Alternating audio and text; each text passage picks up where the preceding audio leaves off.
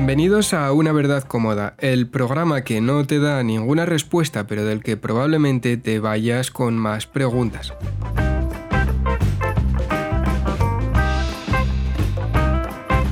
Yo soy Ismael López Fauste y conmigo está Adán Ruiz Román. Buenos días, Ismael. Buenos días, Adán.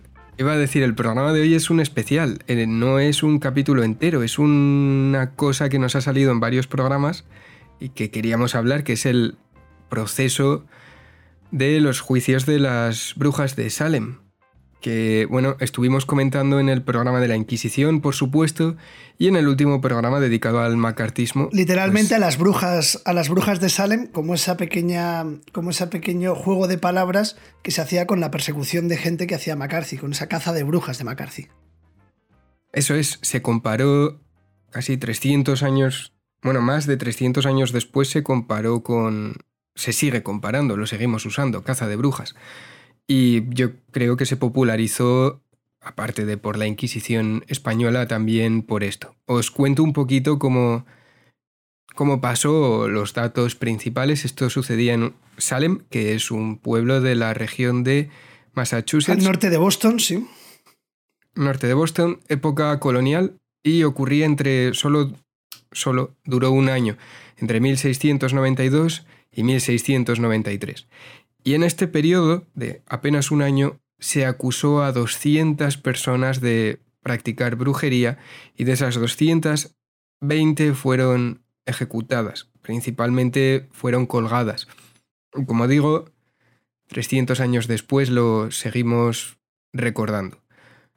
Todo este miedo de la caza de brujas o de todo este miedo a la brujería venía de la época de los 1300 hasta los 1600 en Europa. Como digo, tenéis todo el material. En el programa anterior. En, el podcast. En el programa. Hace, dos programas. En vivimos en ese mundo en el que vamos grabando cosas y ya no sabemos.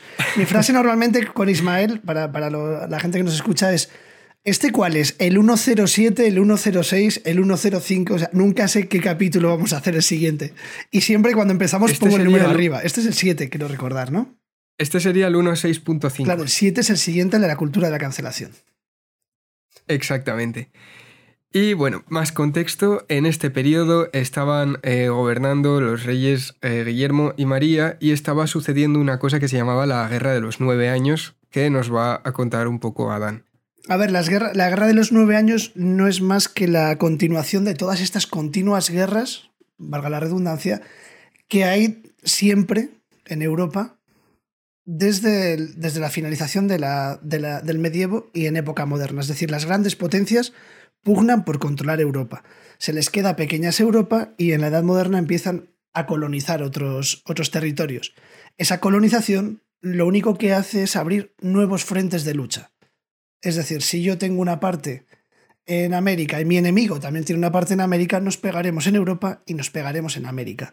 Esta guerra de los nueve años no es más que la continuación lógica de la guerra medieval que se inició con la guerra de los cien años, ese enfrentamiento mítico entre franceses e ingleses. Digo mítico porque también hay mucha literatura y creo que es la principal parte de este tipo de, eventos históricos que ya no es lo que, lo que sepamos históricamente, sino lo que nos ha llegado. El otro día cuando hablamos de la Inquisición, por ejemplo, en América también, decíamos, pero resulta que América, la Inquisición hizo grandes cosas. Pues a ver, la, Inquisición hizo como en España, perseguir a, perseguir a enemigos comunes, servirse de chivatazos, ahorcar gente, pero claro, ¿se quemó gente? Sí, pero se desoyó gente y se, se mutilaron personas, como se decía. Pues es que hay gran parte, sin blanquear para nada la Inquisición y sus actos delictivos y asesinos. Sí, sí. Es verdad que gran parte de eso es la guerra de la propaganda. La guerra de los nueve años no es más que eso, es una guerra real, es decir, es un conflicto bélico, pero que también tiene mucho de las reminiscencias de la guerra de los 30 años. La guerra de los 30 años, para ponernos un poco en tesitura, es esa que dividió el antiguo Sacro Imperio Romano Germánico, es decir, todo esto, toda esta zona donde estarían hoy en día Alemania, Austria, República Checa, Polonia. En aquel caso fue de carácter religioso, partidarios de la Reforma y de la Contrarreforma, pero ahí aprovecharon al estilo de la Guerra Fría en el siglo XX las grandes potencias para meterse y apoyar a unos y a otros. Para que nos hagamos a la idea, Guerra de los 100 años, fin del medievo, Guerra de los 30 años, aproximadamente principios del siglo XVII, 1618-1648, y la Guerra de los Nueve Años, 1688, es decir, 40 años después, y sigue enfrentando en este caso a Francia con esa Liga de Augsburgo, es decir, la Liga de Augsburgo era la gran alianza de España, Austria, lo que quedaba del Sacro Imperio Romano Germánico, Inglaterra, es decir, Francia con Inglaterra y cada vez iban apoyando unos. Luego esto cambiará. Recordemos que posteriormente Francia logra poner a un Borbón en la corona española. Y eso hará que eso, ese tipo de ligas y de apoyos vayan cambiando. Son las típicas guerras de control de Europa, que parece que no tienen nada que ver, pero en la formación de la Europa contemporánea son muy importantes, porque toda esta propaganda, toda esta guerra física y toda esta guerra política y de propaganda eclosionará en una guerra mundial. Es decir, la Primera Guerra Mundial no surge por un asesinato, es el detonante pero es que las tensiones se llevan fraguando durante 300, 400 años. Y en este caso, un pueblito como Salem, que en ese momento, recuerdo, Massachusetts, no era... Bueno, era una zona portuaria, creo. Sí que tenía... Salem es portuario, tenía negocios. La gente de allí tenía mucho tema con esto y al final la, la guerra afectó a esta población, generó pobreza y acabó afectando pues eso, a la, a la gente, de, a la, gente de, la, de la región. Estoy viendo aquí era la, colonia de la bahía de Massachusetts y se llamaba Pueblo de Salem, ahora solo es eh, Salem. Sí, es la zona esta de la América puritana, de los colonos que entran con una, con una fuerte ideología y que muchos de ellos son, son parte de este enfoque de, que vemos en las series americanas ¿no? de, de, acción de gracias, de los colonos, de esa gente que llegaba con una, un pensamiento muy definido en la creación, sin saberlo todavía, de lo que sería un nuevo país. Era la tierra prometida. Bueno, esto se ve mucho, no se ve exactamente así como la tierra prometida, pero si alguien está interesado en el ambiente en cómo pensaba la gente de la época con respecto a las supersticiones, la película de La Bruja, de Robert Eggers, que acaba de sacar, bueno, acaba, hace unos meses sacó El Faro. La bruja es buenísima, o sea, en ese sentido es genial también, es una familia muy de la época de Salem, se hacen pequeñas referencias, pero no, no, no, no, no entra en el cliché de ir sobre Salem. Pero volviendo a lo real, como digo, el pueblo de Salem pues, fue afectado por esta guerra y la situación de necesidad pues, afectó al final a varias familias. Y en este contexto hay varios personajes que son importantes. Uno es el reverendo Samuel Parris, no sé si lo he pronunciado bien, que fue nombrado en 1689. Sí, es el que desencadena todo y cuyas hijas, casualmente, son las que, son las que sufren este mal, que luego veremos que tiene cura, que he descubierto, he investigado y tiene una cura. Es el clickbait de este programa. las hijas eran eh, Elizabeth, que tenía nueve años, y Abigail, que tenía once. Y empezaron como a tener, bueno, se describen como gritos, arrojar cosas violentamente y hacer sonidos y movimientos. Principalmente los, los el cuadro médico hoy en día serían alucinaciones eh, causadas por, por infecciones alimentarias, ya veremos más adelante por qué, sobre todo eh, con grandes dolores estomacales, grandes ardores, que son muy, son muy similares a una, lo veremos más adelante, a una dolencia que afecta a los peregrinos del Camino de Santiago y que se cura casualmente a 50 kilómetros desde mi casa. Claro, en ese momento, no, en ese momento también afectó a otras niñas pequeñas. Lo de que sean pequeñas me parece interesante, no sé si tendrás más datos, pero en su momento se acusó a tres mujeres, siempre mujeres, claro. Como comentábamos en el programa anterior, siempre afectaba principalmente a gente con... Minorías étnicas, extranjeras, pobres y mujeres. Lo que le gusta a la gente, joder. Y es lo que pasó. Sarah Osborne había sido terrateniente, pero ahora le iba muy mal económicamente.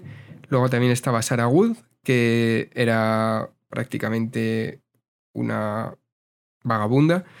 Y la, el tercer personaje, y el que yo creo que más importante en esta historia, es Tituba. Tituba tiene un nombre tan poco común porque era una esclava negra de orígenes caribeños. Y bueno, eh, acusaron a estas tres mujeres de, todo lo que les estaban acusando y hubo un juicio que empezó en 1692. En principio a Osborne, la, que, era, la que había sido terrateniente, la declararon inocente. Después a Sarah que era la que había sido la que no tenía sin techo o algo así, también la declararon inocente, pero Tituba confesó o le hicieron confesar la siguiente frase. El diablo se me acercó y me ofreció servirle, y describió en el juicio imágenes de perros negros, gatos rojos, pájaros amarillos y un hombre negro que le pedía que firmase en su libro. Y ella dijo que había firmado ese libro y que la finalidad era eh, juntarse varias brujas para destruir a los puritanos. Usaban la, palabra puritano porque no es lo que significa ahora. Y empezó así todo el proceso porque a las después de declararlas inocentes, las tres acabaron en la cárcel acusadas de brujería, supuestamente con pruebas.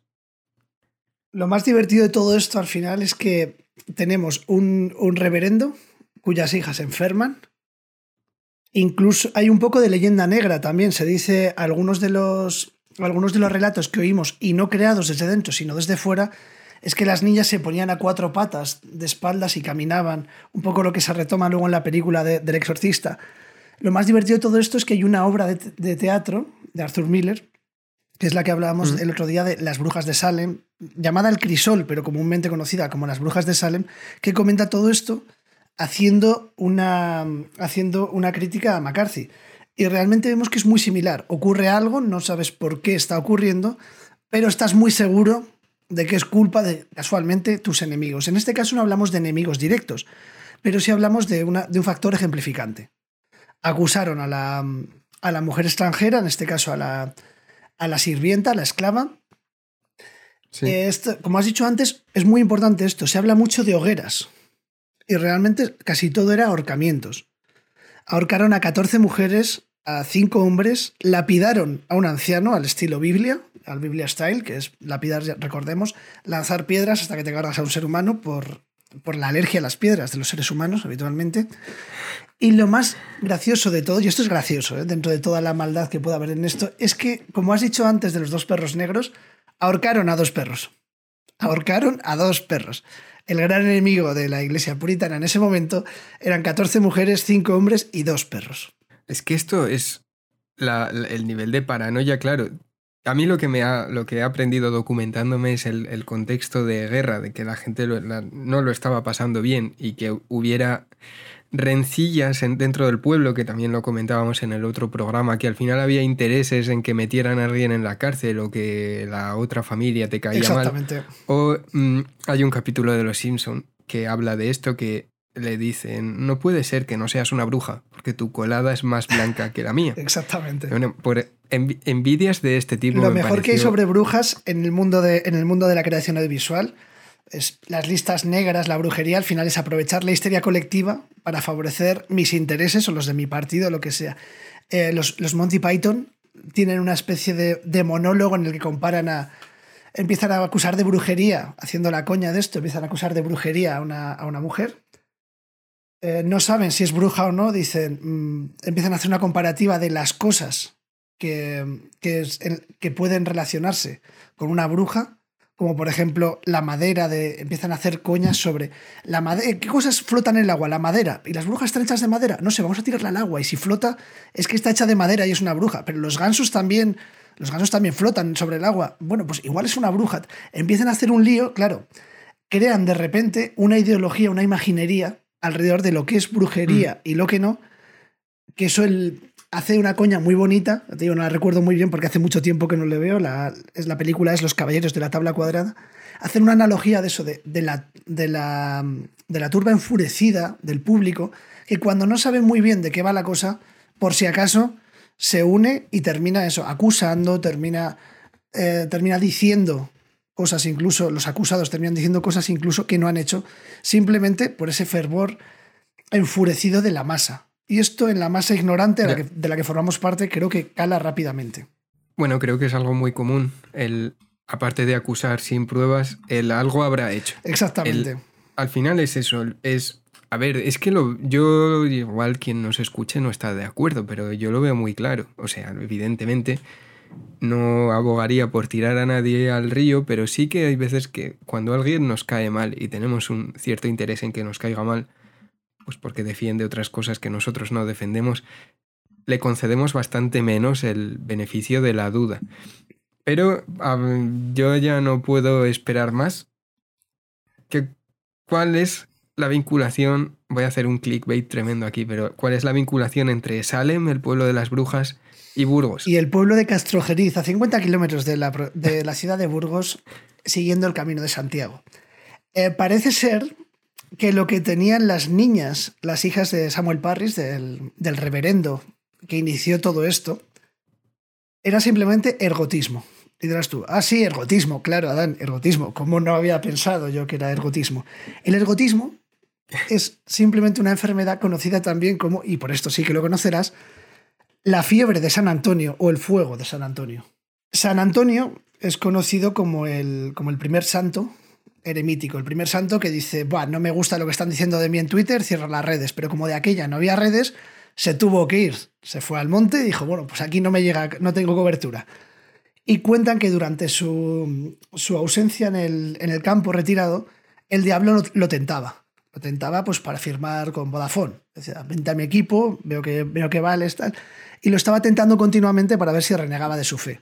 El hombre no renegaba, pero fue, fue visto como un, un santo penitente. La penitencia de estar diciendo, bueno, voy a rezar al de arriba, que tienes al de abajo todo el rato. Tú, venga, tío, vente para abajo, joder. Todo.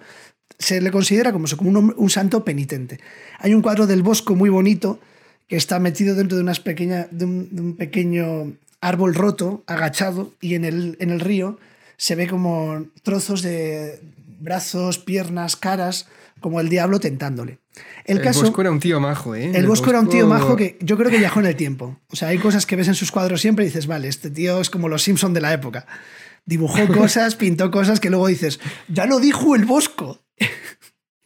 el caso es que había una enfermedad, el fuego, el fuego de San Antón, de San Antón, de San Antonio, el fuego, la fiebre o el ergotismo, simplemente es una intoxicación alimentaria que causa fuertes ardores estomacales no, dime, dime, dime. Estáis levantando ha, el levantado el dedo Ismael y pensaba que iba a hacer una pregunta como en clase. digo, ha sido una revelación de Eureka, porque había escuchado una historia, pero cuéntalo tú primero. Fuertes ardores estomacales, llegando al punto de, de, alterar tanto tu tracto digestivo que te podías desmayar, tener alucinaciones. Es decir, era una intoxicación muy grave. Y no era precisamente una intoxicación con una sustancia muy difícil de encontrar, era simplemente el cornezuelo, un pequeño un pequeño también llamado ergot, es un hongo parasitario que encontramos en el centeno. Justo. Estoy, en mi cabeza está estallando. ¿Te lo cuento ahora? Cuéntamelo ahora y te cuento yo la siguiente parte luego. Mira, hay una historia que es como una de las más aceptadas porque hay un podcast en inglés, lo único, que se llama Unobscured, que, bueno, pues habla de todo el, con gran detalle, creo que son nueve episodios, habla de todo el proceso de Salem durante los juicios y está muy bien documentado. Y una de las historias que comentaba, pero que no se pudo confirmar realmente, es que una de las acusadas llevó a una de las niñas afectadas galletas. Que las galletas, no sé, a ver, puede tener relación o puede no tener relación, pero ya que has comentado lo del centeno y así, las galletas pudieron ser uno de los detonantes de todos esos ataques extraños o esa fiebre de San si Antonio en los niños. Si tenían un centeno infectado por ese hongo, se llama cornezuelo porque si ves la espiga del, del centeno, sale como un cuernecito pequeño negro. Sí. Claro, tú cuando recoges grano, ese cuernecito se desprende, lo machacas con el resto del grano, haces pan e intoxicas a toda la población a la que le des galletas, pan o similar. En el Camino de Santiago era muy típico el centeno de toda la zona que venía desde los Pirineos franceses hasta la zona Navarra, La Rioja, porque mm. era el cereal típico de, la, de, esas zonas. Se supone que se, se, curaban al llegar a Burgos, precisamente en el monasterio, en el monasterio de Castrojeriz, que era un monasterio donde te, te empezaba a remitir ese mal según te acercabas a Santiago. Por decirlo así, era como una primera etapa del Camino de Santiago. Te ponían a prueba, como pusieron a prueba a San Antonio, con ardores brutales, con dolores de cabeza, con alucinaciones. La, maldición de super... Montezuma, versión castellana. Exactamente, y cuando llegabas a Burgos te empezabas a, te empezabas a curar. Normalmente ellos lo asumían los monjes agustinos que estaban allí en el, en el monasterio de, de, San Antonio, en Castrojeriz. Ya te digo, 50 kilómetros hacia Santiago de Compostela, desde Burgos, encuentras Castrojeriz en pleno camino de Santiago. Ellos decían que se curaban los enfermos porque todo el mundo que llegaba allí, durante la, durante la eclosión del Camino de Santiago, los mejores años, se, había un montón de hospitales del Camino de Santiago y de monasterios. En este en particular recibían los, las mismas atenciones que en todos los demás hospitales, pero en este se daba un pequeño paso con un báculo, el báculo de San Antonio, a todos los peregrinos y enfermos. Y a partir de ese toque de báculo, mejoraban e iba desapareciendo el fuego de San Antón. ¿Realmente qué era? Que estamos en tierra de campos. Toda la zona bañada por el bañada por el Duero y sus afluentes, es, zona, es una zona rica en Castilla en trigo. Llegaban aquí, empezaban a comer pan con trigo, el pan con trigo iba eliminando sin quererlo pues, los efectos del, del, pa, del, del, pan de centeno y se te iban pasando simplemente por dejar de comer pan de centeno y te ibas curando. Y este fuego de, de San Antón se curaba fácilmente con pan de calidad, con pan de comercio local, con pan de kilómetro cero, con pan castellano. Espero que nos patrocine una panadería, tío. Tú como, como vegetariano, como vegetariano lo valorarías mucho, ¿no? El que nos patrocine una panadería. No, mi prima es de... Ah, bueno, no como tanto pan, estoy intentando, pero mi prima, mi prima es esa clase de persona que te dice, comes pan normal, como diciendo, ¿por qué estás bebiendo gasolina? Es, o sea, y te tapan de pepitas de no sé qué. Es, es Iván Yarcista. Es esta gente con camisetas de Iván Yarza que pone masa madre. Y si necesitas algo te dan una paliza, sí. Y mira lo que pasa, ¿eh? Por comer, ya ves que te comes unas galletas de, de comercio justo y, y, y la lías. Parda. ¿Crees que podemos crear al final una caza de brujas contra, contra los panes de mala calidad, auspiciados por gente como tu prima, y crear una lista negra de panes malos y empezar. ¿Crees que el pueblo está preparado para eso? Si me das los contactos adecuados, yo creo que puedo lanzar una campaña de disuasión de comer pan de centeno bajo riesgo de posesión demoníaca. Todo se puede conseguir. Hay una. Te traía lo último, un dato maravilloso. Te iba a preguntar. Es más, según, según, según se dé el cambio de gobierno, yo creo que puede estar esa campaña incluso subvencionada. Dime, perdona. Dividirlo en pan de hippies y pan de toda la vida pan de rojos y pan bueno. Que te decía, siempre te hago preguntas como para que quedes mal, pero es que la gente tiene que reconocer cuando nos escucha que Procede. mis preguntas son una mierda. ¿Conoces, te suena el Papa Alejo I? No, no me suena. Iba, digo, es que no, no, tendría ni por dónde salir. O sea, eh, aunque te dijera que sí, no podría. El Papa Alejo no. I es un, es un papa de una novela gráfica posapocalíptica que se llama Fan Hunter. Ah, bueno. Algo así Habría como sido muy bueno de decirte habría sido muy bueno que te hubiera dicho Alejo I, sí, claro. Sí, claro, el siglo XVI. Pues no. Eh, Alejo, Alejo I es un personaje creando, creado por el, el, ilustrador catalán Cels Piñol, que es un hombre que creó Fan Hunter. Fan Hunter es como el cazador de fans. Es una historia muy guapa, futurista, en la que de repente hay un papa bastante conservador que en estos estilos que hemos comentado estos días de gente como San Pablo, que son primero de un, de un, bando y luego se pasan a otro, se hace de repente un papa muy conservador, un dictador, que prohíbe los juegos de rol, la cultura, la comida basura, y empieza a crear paranoia en la población para que se persigan esos comportamientos. Es un universo maravilloso con cientos, cientos igual no, pero creo que docenas de novelas gráficas, de episodios tratados, muchos hacen guiños a la cultura pop de, del momento, están hechos como entre los 90 y principios de, de, este siglo. Y hay una parte muy graciosa. Hay, tienen juegos de rol, incluso, de los que he extraído la gran frase de funcionamiento de las pistolas. Su sencillo funcionamiento, aprietas el, el gatillo y la gente se muere. Eso lo extraigo de ahí. Tenían una coña muy buena porque al explicarte todo este tema de Alejo I, de este papa que lo prohíbe todo, comentan la caza de brujas con el reciclaje.